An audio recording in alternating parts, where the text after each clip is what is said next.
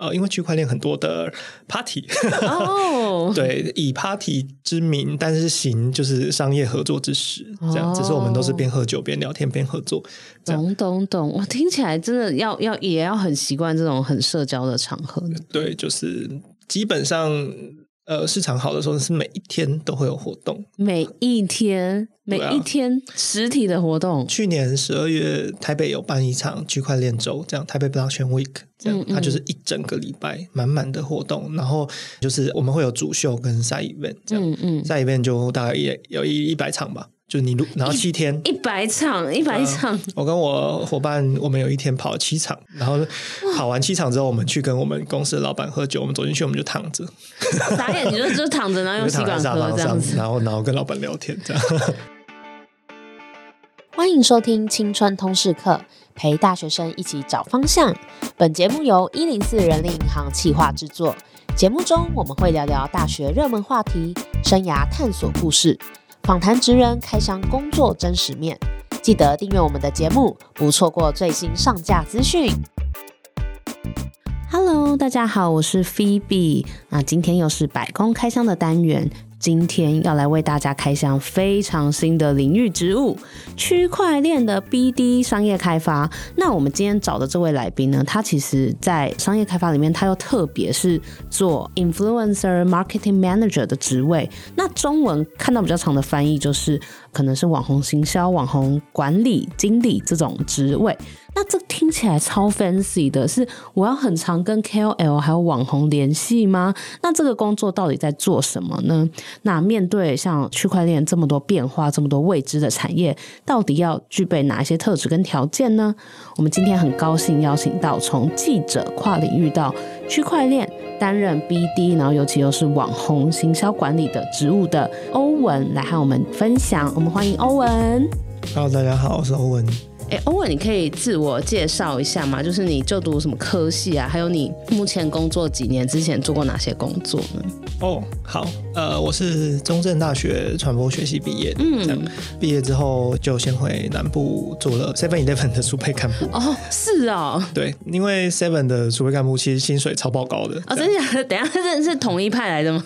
没有没有没有没有，就是你以一个毕业生而言，你可能领假设是二十二 K 在南部。对，我现在好像不是二十二 K，我那。哦，这样透露我的年纪。哦，对对，现在有往上。那一年是二十二 K，对对对，那可能会可以领到呃两到三倍的薪水，在 Seven Eleven 当储备干部的话，你说就是比最低薪资在两到三倍哦之类的，四五万应该是没有问题的。对，但就很累，然后工时蛮长，然后排班休假都不是很稳定，会会一定会休假，但不一定是哪一天，这样，嗯、所以就没什么。是自由人生的感觉，所以你那个时候就是因为薪水高，所以就去了。对啊，那时候就刚毕业，刚当完兵，不知道干嘛，就想说哦，薪水蛮多，就先去。这样，哦，懂懂懂。然后后来，嗯，后来就想说，我都读传播系，我还是可能要来台北当一下记者。对，就是学用合一一下这样子。对对对，学以致用这样。那一开始面试是当文字记者，嗯，这样我就写稿，就当编辑这样。然后后来就因为那时候。二零一五年吧，然后就脸书它上面的短影片就慢慢的热络起来，所以在上面做影音新闻的成效非常的好，就刚好很流行，然后我们就公司就组织了一批人，我们就开创了一个品牌叫极新闻，这样。有这极新闻大家应该看过，因为其实那个欧文跟我是前同事，然后他其实也是后来默默的，就是被我们延揽成就是，哎，这可以讲吧？就是可以可以，我们很多影片就现在就像校园播客宣传的影片，其实就是欧文剪的。对对对对对对对，所以即新闻那个时候其实也蛮受欢迎的，对不对？对，主要是那时候在脸书的影片红利非常非常多，我们一支影片可以有一千万观看，为为为其现在是不太可能的事情，在 YouTube 上也不太可能的事情。这样，但当时的脸书流量红利就是这么的好，所以就趁势有做起来一波这样。哎，可是后来又离开了。对，因为后来是去帮一个 YouTuber 做他的节目，对，然后他是做球员卡的，就是 Sports Card，可能在美国那边比较流行，就比如说 NBA 的球星的。卡片，或是 MLB 的球员的卡片，比如说今年很红的大谷翔平，他的卡片可能就超爆贵，它就是像艺术收藏品那么的贵，然后可能一张卡片就几十万美金之类的，就一栋房子这样。那做那个是要做什么？那时候就是他他们老板开了一家。球员卡买卖的 APP，其实有点像有点像股票的交易这样。嗯，对对对，然后就去帮他们做做宣传这样。哦，您在那边是做行销的角色。对，挂是挂 CMO 啦，但是其实下面也只有两个人呢。没关系，新创都可以，那个职位听起来很大，随便随便挂，随便你喊这样子。对对对对对。哦，那所以再来你就进到区块链的产业了吗？还是其实还没有去，因为那时候就做了那间公司。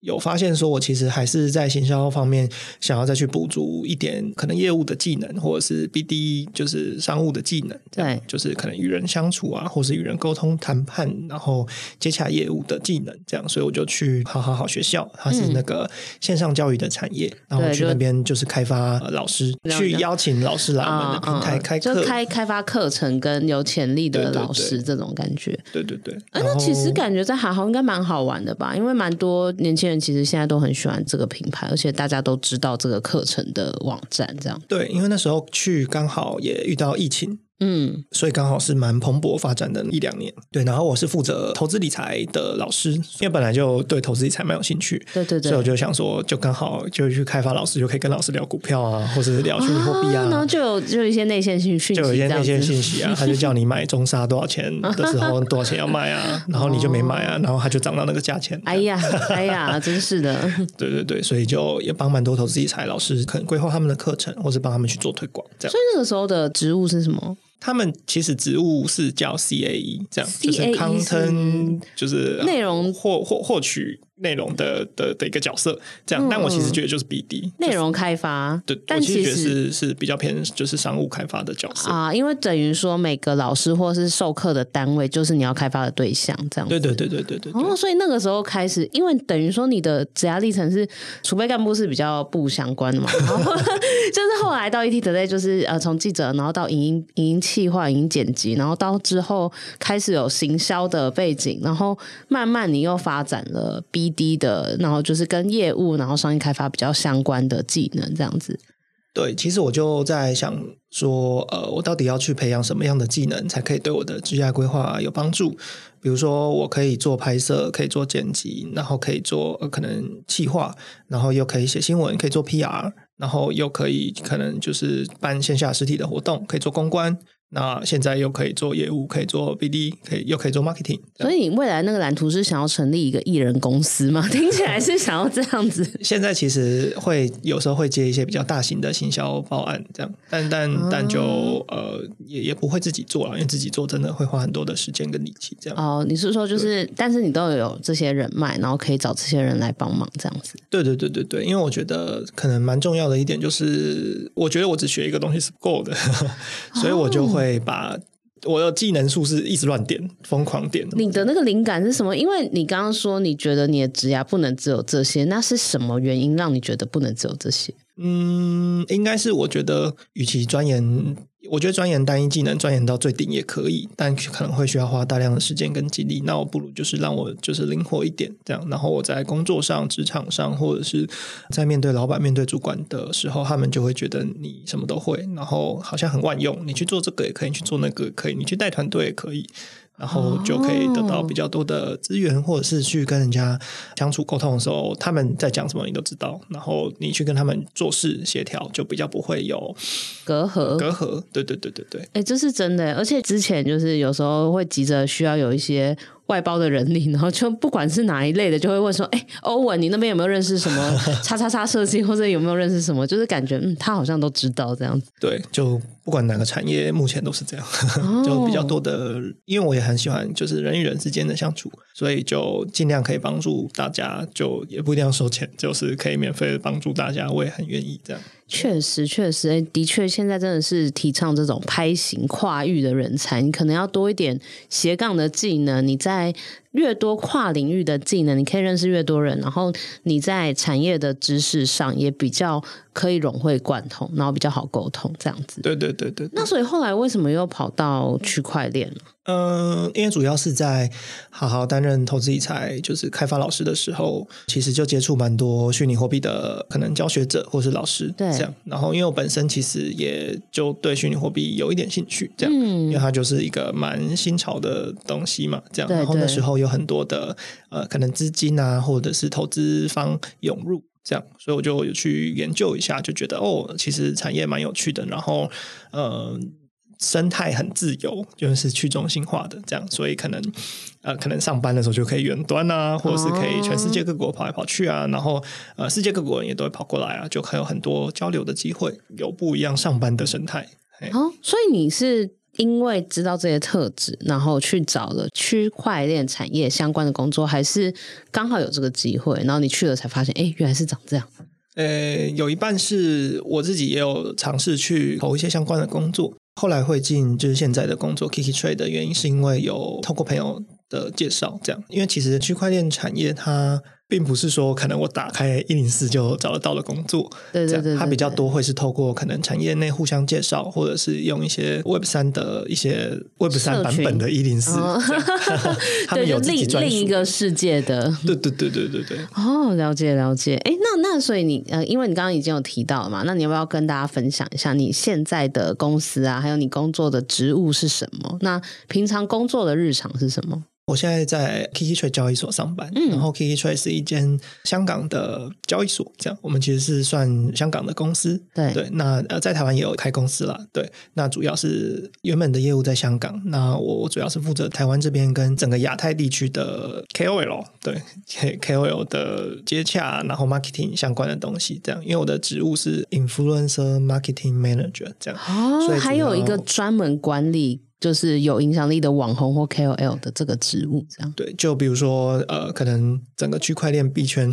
最大的 influencer 就是马斯克，Elon Elon Musk，对啊，所以就会有需要像我们这种角色出来去跟各个社区，或者是各个 KOL，或是各个可能偶像明星艺人去做接洽，就会协助来推广我们的产品，或者是协助推广这个产业，或是协助来分享他们的知识理念。哦，那你可以分享一下你们交易所就是在。交易虚拟货币的其中一个交易所这样子吗？对，因为全球最大的交易所是币币安嘛，Binance 这样。嗯嗯对，那我们也是算是其中的一个国外的，算是境外的交易所。了解。对，哎，那像你接洽过的，呃，如果是以台湾的 KOL 或者是艺人啊等等，有没有叫得出名字的？是方便讲的吗？哦，就像我昨天有去一个也是竞品的交易所的活动，这样就有就有看到酷炫啊，然后看到陈零九啊，然后看到冯楠啊之类的。所以等于说，像你的工作就会接触到刚刚说的这些人，然后可能就是会有那种资源交换啊，然后或是请他们协助，就是分享一些可能新品的开箱啊，或者介绍你们的公司的产品内容这样子。对，比较像是这样子。对哦，听起来很好玩呢，而且这个感觉真的是近几年来网红 KOL 开始兴盛之后才开始慢慢有的职务的。呃，对，因为其实你要讲 Influencer Marketing Manager，它是一个个人的经纪公司也可以这样，因为就是必须要像我每天。可能都要跟十几二十个网红们，就是可能聊天啊，或者是交流啊，或者是有什么活动，我就需要请他们帮忙继续去做推广啊之类的。这样，所以其实要面对的人数非常的大量。哎、欸，可是刚刚听起来好像 其实有点开心耶，可以跟很多就是你可能会喜欢的网红啊 KOL 聊天这样子。但万一你不喜欢，也是有 这样子。对，哎、欸，所以听起来你这个职务的角色也有一点点传统的职务是公关的这个成分。呃，可以这样说，对，因为我们也会可能办实体的活动，邀请他们来，所以其实你要说是一个个人公关公司，好像也是正确的，因为我也会之前也会写写新闻稿，投 投投媒体之类的，这样。哦，所以你等于说你要一直跟这些你们可能产业相关的 KOL 保持良好的关系，然后一有活动或者是有相关的新品，就要让他们知道，然后邀请他们这样。对对对对对对。所以你们每天聊天都在聊什么啊？嗯，可能聊一些产业新知啊，产业动态啊，或者是问他最近好不好啊？台北今天下大雨啊？哦，可以这可以这么闲聊哦。那边有的其实聊久都还感情蛮好的，就是朋友这样，或是他也是 YouTuber，我们就会聊一些。那最近可能 YouTube 演算法又改啊，对区块链很不友善啊之类的。所以哇，所以这这个工作不简单呢，因为等于说你在呃实际的工时之外，你其实还有很多是看不到的，是你自己要去培养这个人脉跟关系的。哎，其实我觉得在区块链的好处就是没有什么打卡时间，也不会有固定工时。对。但坏处就是可能半夜十一二点，你 KOL 要找你就是要找你，嗯，这样啊，你可能早上十点要找他就是找不到，嗯，他就在睡觉。所以就我觉得在这个行业的时间管理就会变得很重要。哦，你要非常的自律。那那你们要怎么追踪你你的工作的成效？嗯，因为我们还是会有像交易所，它会有固定的交易量啊，或者是说最近有什么活动，我去推广它的效果怎么样。嗯，或是有上了什么新的产品，让大家的呃购买的意愿怎么样，或是大家参与可能交易所什么理财活动的的金额有多少啊之类的这样啊，然后就会去去回扣到你你在宣传这一端有没有做足这样子之类的，对对对，会有会有一些 KPI 指标可以追踪了，或是有没有跟什么新的 KOL 或者新的渠道去合作这样。哎，那你的预算多吗？就是因为听起来找有一些 KOL 可能也是报价不菲，对，报价不菲。然后因为虚拟货币圈子又更窄一点，之前是更富有一点，哦、所以报价就更贵了一点，这样啊。对对对。那呃，预算的部分其实我觉得还是跟着市场在走。像最近市场就不好嘛，所以就预算也不多。嗯嗯，嗯。但市场好的时候就。连 KOL 你都不一定请得起，这样就他们的身价也会翻倍，这样，哦、然后大家都找着他们要付他们钱，但是他们不一定会接受，所以就对就不好做。因为像区块链这个产业，它其实像你刚刚讲的，蛮浮动的，嗯、会按照市场的波动会受影响。没错，那你一开始进来的时候不会害怕吗？嗯，我其实进来的时候我就知道市场即将要不好。那我是想说，就趁市场不好的时候，可以进来深耕一下，就把人脉呀、啊，或者是资源啊，都可以储备的更完善。那将来市场好了之后，其实就算我要自己出来做项目，或者是出来创业什么的，其实也都已经累积了很多的能量跟资源，然后又熬过了一轮就是熊市的话，其实不管对于我，或者对于产业的那个能量，都会是很丰沛的。哦，所以你其实是看好的。嗯、呃，是看好的，是看好的。哇，哎，那蛮有策略的，在这个低点的时候进场，这样。嗯 我第一眼超进场是把自己 塞进去，对，不是把钱塞进去。本人，对对对，没有人力也是很重要的资产，这样子。那那在就是在做这个工作，其实这个工作听起来真的蛮有趣，可是可能他会因为蛮新的，而且你可能也没有类似的同才，是不是？你在做这件事情，在做这个职位的时候，你最挫折的地方是什么？嗯，我觉得因为区块链是这样，它很多产品或者是很多的内容都。会日新月异，他的我的日新月异就是每一天起床都不一样。他可能每天起床就有什么新的功能又发表，每天起床可能旧的项目又死掉了，哦、这样就是他你你太换的很快。对，在市场好的时候，我们在产业内人士对资讯的恐慌是非常非常严重，因为大家会每天都看着可能英文的推特的讯息，然后你知道台湾跟美国的时差是整个颠倒的嘛？所以可能就是在当地时间熬夜看盘，或者熬夜看。马斯克又讲了什么？对，就他他们。发表的产品或是做的内容，一举一动都非常牵动了市场，然后资讯更迭非常的快，所以大家手机都是装满的所有的什么 Telegram 的讯息或者是什么新闻就狂闪，这样，因为每每个市场的脉动都牵动着这样，所以就会要一直学习新的东西，要一直去看新的项目，这样子。对，这样比起来，因为刚刚听起来，因为你前之前在 ETtoday，其实，在媒体业就已经算是蛮快速的产业。那你觉得跟区块链这个环境比起来呢？我觉得是市场好的时候，真的是比在 ET 的时候看新闻就看得更多。这样，哦、对，因为因为其实你做新闻，你还是有上下班时间，就是你下班了你就交给他，当然是二十四小时，但你下班的时候是有人接盘的。对对对，这样，那除非是真正发生什么超级庞大的事件，才会集体回去上班。这样。但是呃，可能区块链圈子就就不是，就是大家时时刻刻都在关注每一件事情。哇，好逼人哦！所以就是，如果听到这边有想要对于区块链产业有兴趣的同学，你就要有心理准备，是随时 on call 的状态，这样子。嗯，我觉得大家会随时 on call，也有一部分的原因是因为大家可能蛮多资产在里面的，对吧？你如果全部，你如果 all in 特斯拉，你一定要三餐看特斯拉涨跌吧？OK，了解了解。所以就是人人都是那个这个产业的股东的这种感觉。对，就大家在投入这个生态的时候，其实是把身有也蛮多人是把身价压进去的，这样。对，但确实把身家压进去，你就会希望把这个圈子做大，然后让它更好，这样。对啊，对啊，对啊，对啊。但就随之而来的风险跟报酬都会很高.就是非常高风险又非常高报酬的地方。哇，对。所以你你现在就是等于说，你已经蛮习惯这个很长时间而且不固定的公司，这样。嗯、呃，蛮习惯的。对，哦、因为我觉得也是因为以前。当记者当惯了，你知道，虽然我们是有上下班时间，但你要很认真的说，你回家不会工作吗？你回家不看新闻吗？啊、其实也不太可能的、啊，啊对啊。然后总统大选的时候，你能不加班吗？也不太可能的、啊，对不对？也是哇，那所以就是这应该是你你后来大概花多久的时间克服啊？一直都没有办法克服，没有啦。其实就是呃，你喜不喜欢这样子的生态，这样子的工作，或者是你喜不喜欢这个圈子？其实你待差不多，我其实觉得给自己三个月去评估，就大概就知道了。就是你喜不喜欢一份新的工作，或是新的职场、新的环境？我觉得就是。公司给你试用期的同时，你也在给公司试用期。嗯，了解，就是看你跟这个公司合不合这样子。对，因为我觉得是这样，资方跟劳方其实平等的。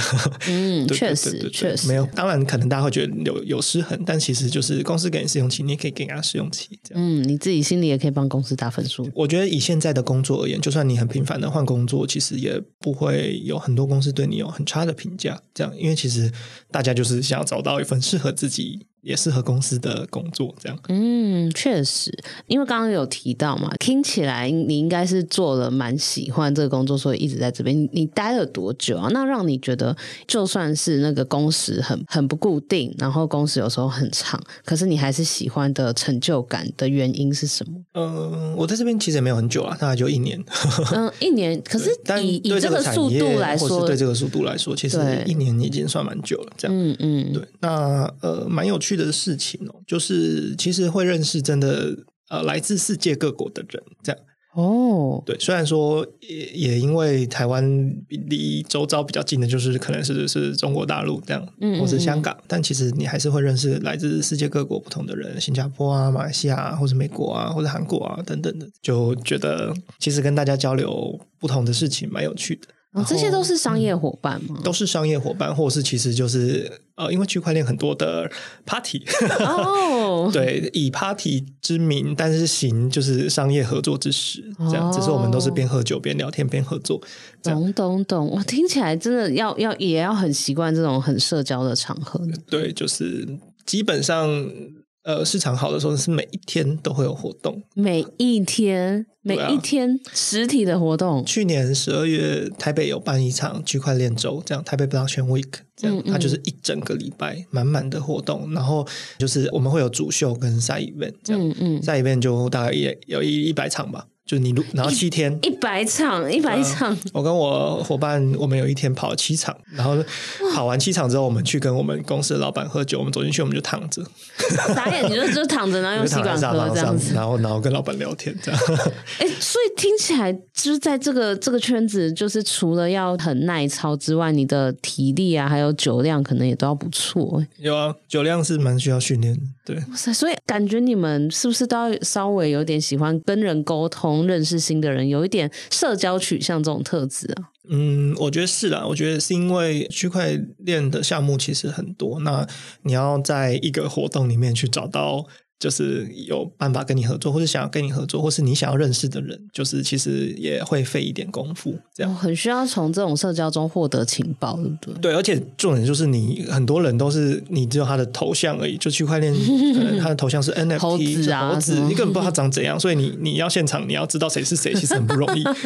哦，所以其实你们还是要在这个现实世界中，就是建立一点关系，到了 Web 三里面才能有更密切的合作。对对对对对对对。哦虚实整合啊，虚实整合很重要，很重要，要 O to O 一下。对啊，那那所以就像你很就很喜欢这种，就是跟很多不管是网红啊，或者是在不同国籍的人认识不同的人，然后跟他们合作这样子。嗯嗯。哎，那刚刚你有说，其实这个产业，因为大家可能对于产业不太认识，所以很缺工嘛。那你有没有观察到你的同事？你觉得可能怎样子有怎样特质，就是比较偏？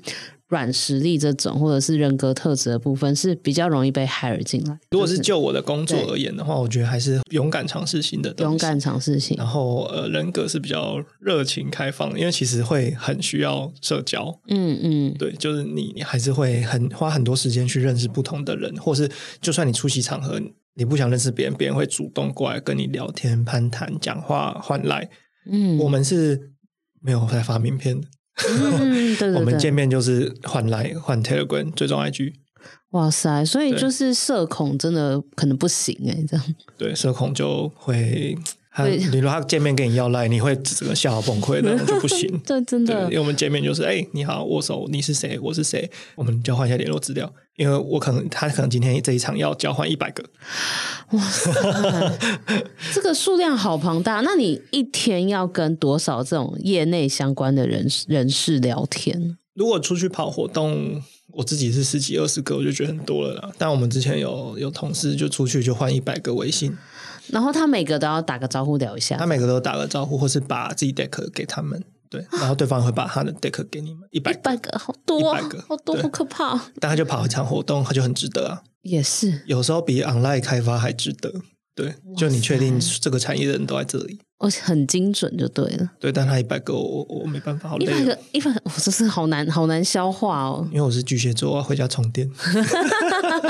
但你本质是外向，偏外向还是内向？我刚刚跟我朋友讲了，我说如果是双，我早生几天我双子座，我就是可以社交当充电；但我晚生几天我巨蟹座，我要我要社交完要回家睡觉当充电。就你还是为外向，但还是有时候需要个人的空间独处。我就我就很宅啊，我就希望可以在家打电动就好。哎，那你 MBTI 有做过吗？诶、欸，有诶、欸，你是什么 E 还是 I 啊？I 吧，你是 I 哦，嗯、不是？可是刚刚听起来你很一样，就是 I 人有办法这么社交吗？就是、哦，我觉得我我我我自己的呃，可能价值来源是就是为别人创造价值啊，所以因为你觉得你走在这个路上，所以你觉得没有问题？我觉得我走在，哎，我需要休息，但是我觉得走在这路上没有问题。我是超级内向人，但我做这行还是。有有在努力了，所以那你每次这样就是聊完天喝完酒，你回家就可能要睡个两天，这样吗？呃，也不用了，现在可以训练到我可以跑一个礼拜的活动，然后休三天，哦、就我那三天就不会社交了。那你一开始你面临到这个状况的时候，你有很惊恐？呃，我蛮惊恐的，我就会希望跟在认识的人旁边，然后请他帮我介绍，哦、这样就我没办法去，因为真的是大量陌生开发场合。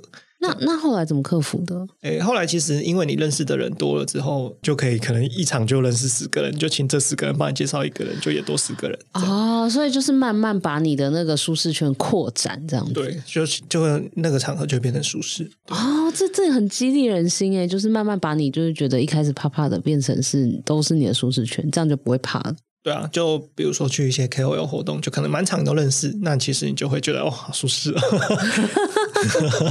哇，很很激励人心耶！没想到你是偏内向的人，但其实如果你很外向，我觉得你做这行就没有问题。哦，就是跟着本性 这样子。对，对对对。那最后啊，就想问，因为刚刚听你叙述你的工作的环境啊，跟工作的内容，其实真的是蛮新的，而且其实在。一般我们传统的职场上，可能就是完全打破一般传统职场的那种氛围跟节奏。那因为其实很多现在的大学生，他们毕业之后，其实他因为他们对于产业啊工作认识不深嘛，所以可能也很难想象，哇，原来有一个工作我可以每天 party，然后去认识这么多就是各国的人，还可以每天跟网红聊天，听起来就很吸引人。那不知道说这样子的工作是会限制背景的吗？或者是说你的同事有那种嗯可能工作一两年、两三年的人吗？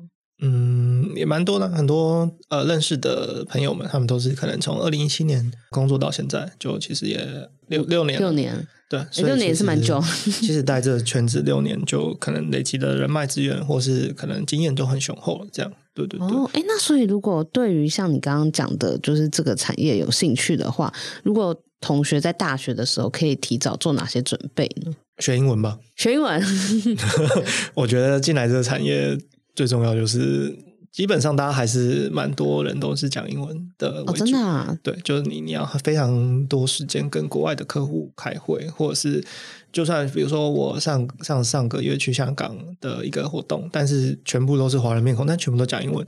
哦，这样他会用英文跟你聊天，聊聊聊，然后最后他问你说啊，你 base 在哪里？我就说我在台湾，他就说我在深圳，然后就说所以我们可以讲中文。他说 OK。哎，聊到这么这么后面才确认这一点，这样。对，就就毕竟呃，区块链的生态里面还是蛮多是就是外国人老外这样，所以就呃，我觉得英文真的非常非常非常重要。我进来的时候，我到现在还是每个礼拜上 Amazing Talk。哦，是哦，所以哇，我这这感觉压力又更大了，因为你要这么频繁的社交，而且还是要使用英文这样子。对，我觉得现在大学生要准备的话，其实，因为它其实区块链的项目有有非常非常多，有很多面向，比如说游戏的有有 GameFi，然后艺术的可能有 NFT，或是音乐的也可以有 NFT。那可能你有那个金融背景的，你可以去炒币或是投资理财，就不太一样。那你工程师背景的话，你可以去写一些智能合约，或是呃开发一些项目，或是参与一些项目的开发合作。就其实每个背景的人，如果对这个产业有兴趣的话，其实都可以先去大概研究一下，说自己可能对哪一个方向比较有兴趣，或是觉得哪一个方向比较有有未来性。因为其实可以做的事情真的有太多太多了。然后呃，我觉得有没有背景，现在其实呃之前很缺工，这样就之前我还在好好的时候，其实有跟呃台湾一个蛮大的资本新闻新闻资本他们聊，他们投了。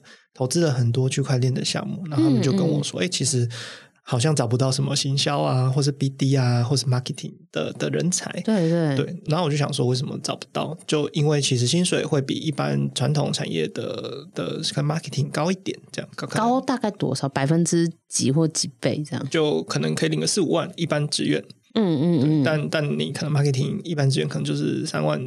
四万左右，对但就可能可以多一点，这样就就看你的工作能力或是什么样，对，但是招不到人，就我会觉得还是。呃，他们就觉得好像门槛有一点高，就是除了可能要对区块链有一些基本的认识，然后你要相信这东西不是诈骗。对对对，这可能会是一个就心理的门槛，然后或者是大家对这个产业完全的不熟悉，哦、所以就会也不想投入这样，或者说你现在很流行 AI，叫你找一份 AI 工作，你可能也不知道要从何下手。嗯、哦，太新了，太新了，这样。但但其实呃，经过这几年，区块链有慢慢的。大家还是很努力，在这个产业投入、深耕工作，其实还是有慢慢的去去推广给一般的民众，或是有更多的呃可能网红 KOL 进来这个产业，也会吸引就是大家对这个产业有关注度，就也会有帮助。这样，那像像这方面的资讯或知识啊，嗯、应该要可你建议可以从哪里获取呢？从哪里获取哦？其实台湾有蛮多可以去看一些台湾有一些产官学合作的的机构。可以去看一下他们的内容，或比如说，呃，可能台湾区块链大学联盟，他们也固定会办一些呃实体的活动，或是台湾有一些法币的交易所，他们其实也是会固定去办一些实体的区块链很基本的教学的活动，或者是有一些会去那个区块链，诶，南港有一个方舟，那他们也会定期的办一些区块链。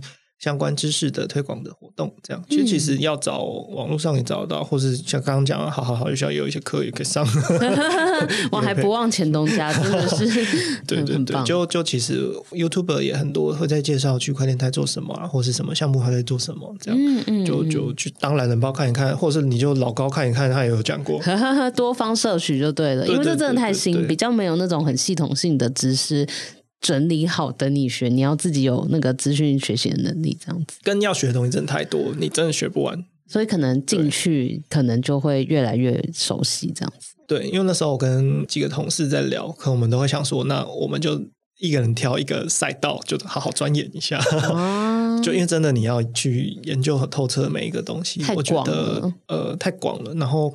可能实质上对你的工作不是这么有帮助，因为我觉得你你要就是工作很顺利的话，你还是要仔细想一下，我学习什么，或是我做什么才真正的对我的工作有加分，或是对我的职业有帮助，或者对我的履历很很很加分之类的。嗯这样嗯，这样才会就是你比如说学英文就一定加分的嘛，就是学英文。嗯，就不管在哪，你就学英文啊，就一定加分的，不肯扣分的。对，哇，了解了解。那你有没有什么关于这个植物有什么想要补充的地方吗？不要把自己所有的钱放在区块链里面。哦，确实还是要有一点那个风险分散的那个概念。你放一点在台股或是美股，我觉得也也很不错啊。或者你就买个房子也好啊。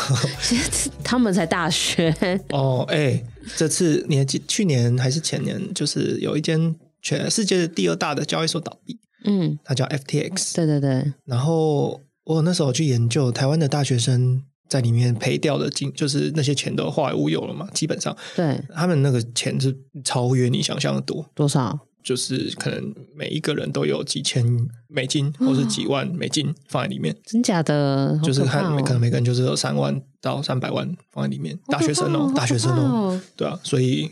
大学生真超级狂暴有钱的，好，所以这边叔叔就哥哥 哥哥好，叔叔教大家就是不要把钱都放在区块链，还是要分散到别的地方去。对，就是你你如果对这个产业有兴趣，然后你想要可能也支持投资参与，我觉得可以，那你就是可以先试试看，然后可能拿一些真的是呃，如果是以传统金融的资产配置，他会叫你配五趴，嗯，到十趴，最多就十趴的钱在。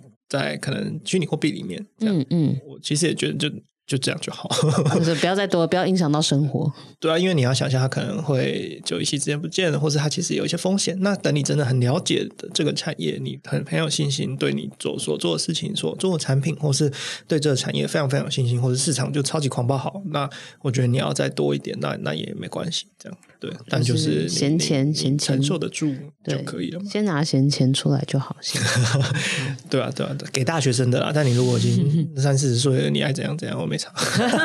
没有没有，我们应该比较少三十岁的听众。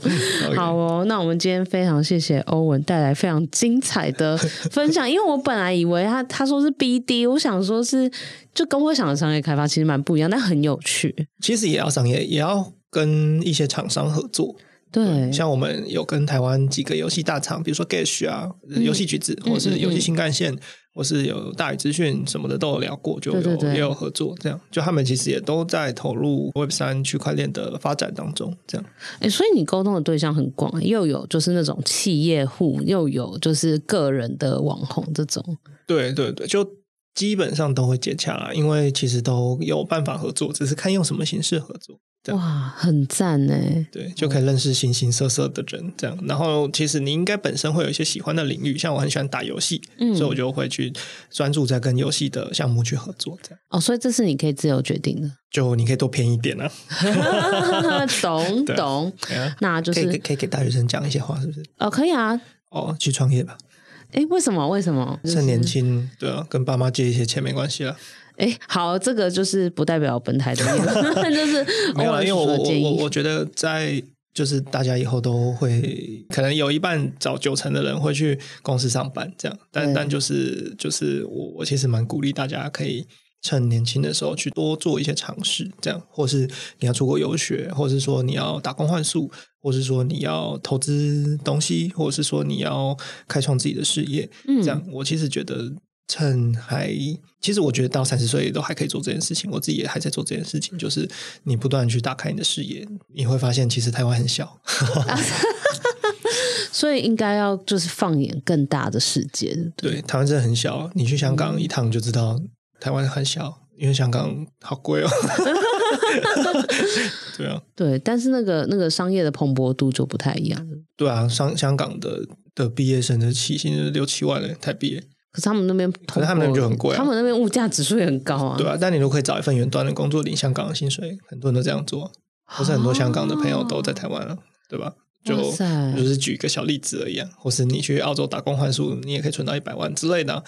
对啊，可是，在台湾就会难一点点，这样，所以我就我就觉得很有世界上很多地方，我就觉得大家就可以去看看，特别是现在可以很多都可以远端工作，外商公司或者是呃一些跨国企业，或者是台湾有一些比较好的企业，它也会让你远端工作，这样。其实你就可以去做数位游牧啊，你可以去去巴厘岛再然后工作啊，或者去日本然后再工作啊，然后就。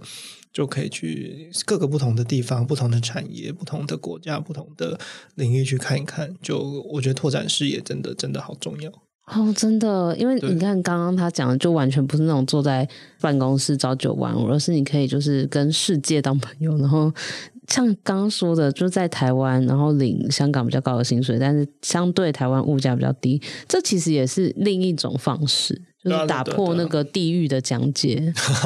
哎，这样太太官腔了。对啊，我其实觉得这样讲很好。对。好哦，那今天非常谢谢欧文的分享。其实可以从他的职涯里面，其实他每每做一两个工作，可能他又收获了一个新的领域、新的技能，然后最后就是结合这些技能，然后他现在进到一个非常新兴的产业里面，那也在做一个大家可能比较少知道、很难想象，就是姑且翻译成网红管理师的这个工作，那其实非常的有趣。那如果说对于就是不管是对这个新兴的工作有兴趣，或者是对呃区块链产有兴趣，那都欢迎私私私私私讯你们。没有？可以啊，可以啊。对，就是欢迎，可以私讯你就好了。然后就欢迎私讯我。好，欢迎私讯我，那我再帮你代为转达，有一些问题可以问他。我们非常谢谢欧文他的就是经历。那如果对欧文有任何的问题，可以在我们的粉丝专业私讯我们。哎，不是粉丝专业，在我们的 IG 私讯我们。那也谢谢欧文今天的分享。那我们今天青春通识课就到这边，我们下周见，拜拜，拜拜。谢谢你收听这集节目，好想知道你听完这集有什么想法哦。欢迎到 Apple Podcast 留言告诉我们，并打五星好评，或截图这集节目封面分享到限动，并 tag 我们的 IG 一零四 youth，让我们知道你在探索自我、找方向的过程中有没有遇到什么问题。当然，你也可以敲完你想听的主题哦，你一定可以找到最适合自己的路。我们一起加油！